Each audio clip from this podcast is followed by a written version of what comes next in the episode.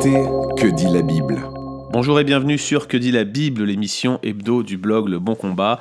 Ici Guillaume, et je donne le 9 avril prochain une formation en webinaire sur toutpoursagloire.com sur la liberté chrétienne. Le lien est joint à ce podcast ou dans l'article qui vous a amené vers ce podcast.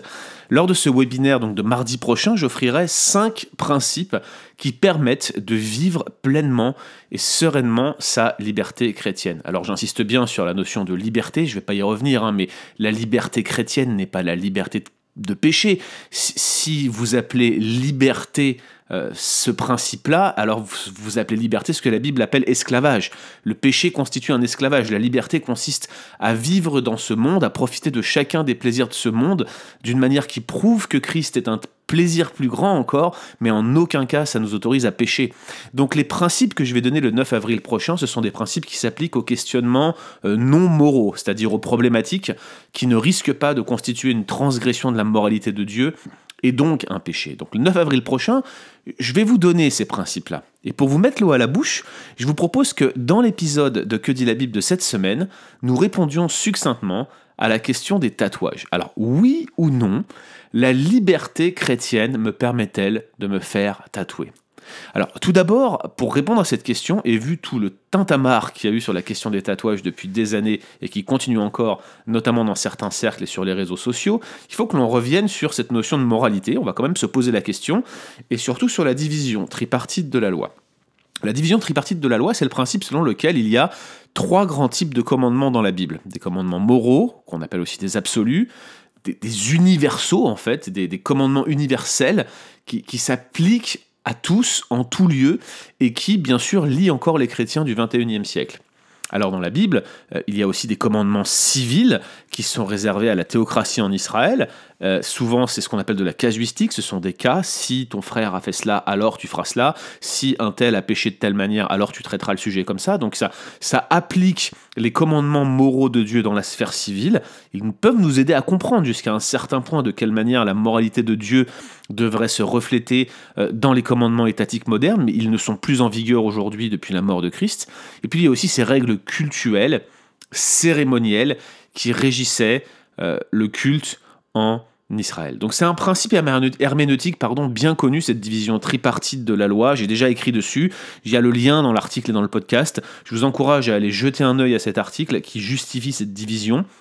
Même si, si ce principe vous le rejetez, il n'en demeure pas moins que vous êtes quand même tenu d'accepter qu'il existe une distinction entre loi et loi, entre commandement et commandement, euh, qu'il existe des absolus moraux, des principes éternels qui reflètent la moralité de Dieu et qui lient tous les hommes de toutes les époques. Quand la Bible dit tu ne tueras point, elle établit ici un commandement qui est universel, qui lie tous les hommes de tous les temps, de toutes les époques, et non pas comme la vache rousse, le commandement de Deutéronome 5, je crois, qui, s'appliquait qu'à une période donnée. Je pense que c'est accepté par l'ensemble des chrétiens, même si vous rejetez la question de la division tripartite. Alors, euh, les, principes moraux, les commandements moraux, ces commandements universels qui viennent transcender euh, je veux dire, toutes les époques et tous les temps et s'appliquer à tous les hommes de tout temps, puisque euh, ces commandements s'appliquent aussi hein, à l'ensemble de l'humanité, comme le dit euh, l'apôtre Paul dans Romains 1 et 2, eh bien, ces principes sont résumés dans les dix commandements.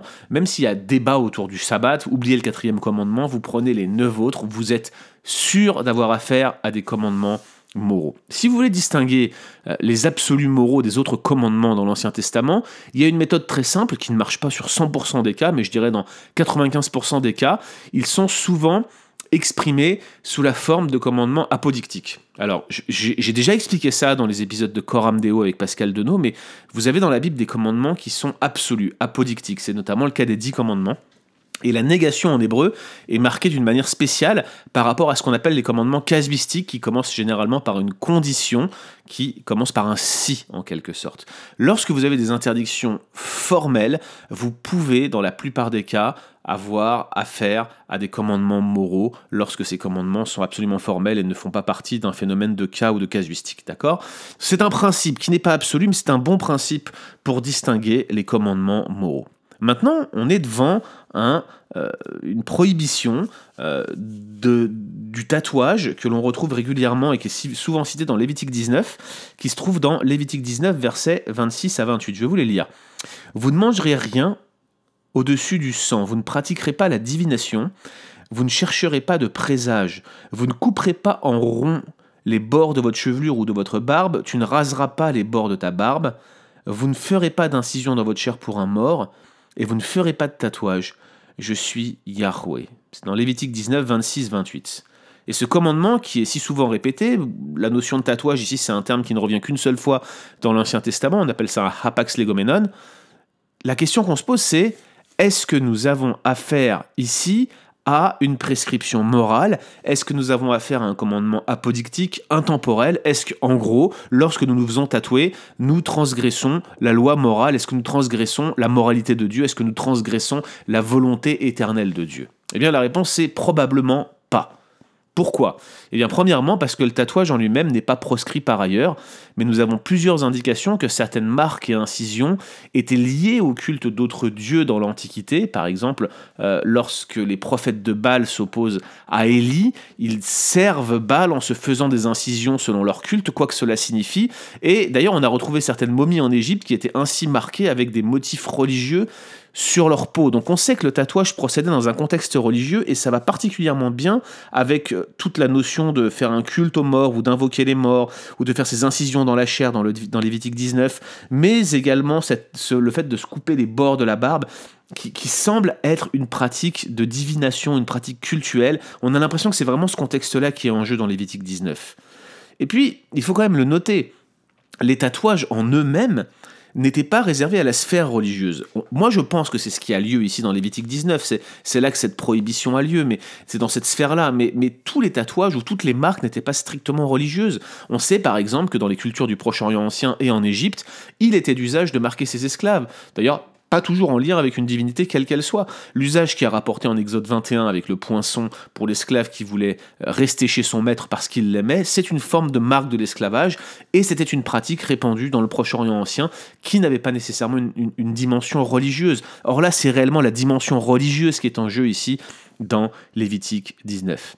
La, seule prohibition des tatouages, en fait, celle qui se trouve en Lévitique 19, 26, 28, elle intervient réellement dans un contexte de prohibition de l'idolâtrie. Et si vous regardez tout le chapitre 19 et une partie du chapitre 18, tous les commandements se focalisent autour de euh, comment dois-je servir Yahweh, avec quelle manière dois-je le faire, qu'est-ce qui est proscrit, qu'est-ce qui est prescrit dans le cadre du culte de Yahweh. Et en fait, cette prohibition, si elle s'applique au culte, on pourrait la paraphraser en fait de cette manière-là. Ça serait quelque chose comme vous ne vous ferez pas de tatouage dans le but de me rendre un culte. Et si on veut aller plus loin, c'est vous ne vous ferez pas de tatouage comme le font les autres cultes qui ne ressemblent en rien à mon culte, dit Yahweh. Ça ressemble vraiment à cela. Et, de même, il n'était pas interdit de se raser la barbe en général, vous voyez. Les coins de la barbe, ça ne posait pas de problème. Mais dans ce contexte cultuel, ce rite d'égalisation des coins de la barbe, qui est un peu obscur, on ne sait pas à quoi ça correspond, eh bien, il était proscrit afin de bien distinguer le culte de Yahweh des autres cultes environnants. Alors je note hein, que Jacob Milgrom, qui était euh, spécialiste de premier plan du livre du Lévitique, eh bien il pense que cette loi n'est pas une prohibition générale contre une pratique de deuil sanglante, comme certains l'ont avancé, ou même contre le tatouage en général, mais que cette pratique, elle a surtout pour but l'abolition de l'esclavage en Israël. C'est tout à fait possible, ça a du sens, on va y revenir, mais à mon avis, la vision religieuse ici est omniprésente à cause du contexte, notamment des quelques versets que je me suis permis de lire autour euh, de cette prohibition. L'un des axes aussi que je voudrais relever sur le fait que c'est très peu probable que Dieu rejette le tatouage comme une faute morale, déjà ce n'est relié à aucun des dix commandements directement, on voit pas clairement comment le relier à un des dix commandements, mais en plus de cela, comme l'a noté mon, cher ami Nzato Radzafin Baeni, eh bien il semble que Dieu n'ait pas réellement d'aversion envers la pratique du tatouage en général. Je vous cite Nzatu qui avait écrit un excellent article pour notre compte que vous retrouverez là encore dans les liens du podcast. Nzatu dit Yahweh a même gravé le nom des siens sur les paumes de ses mains. Ésaïe 49.16.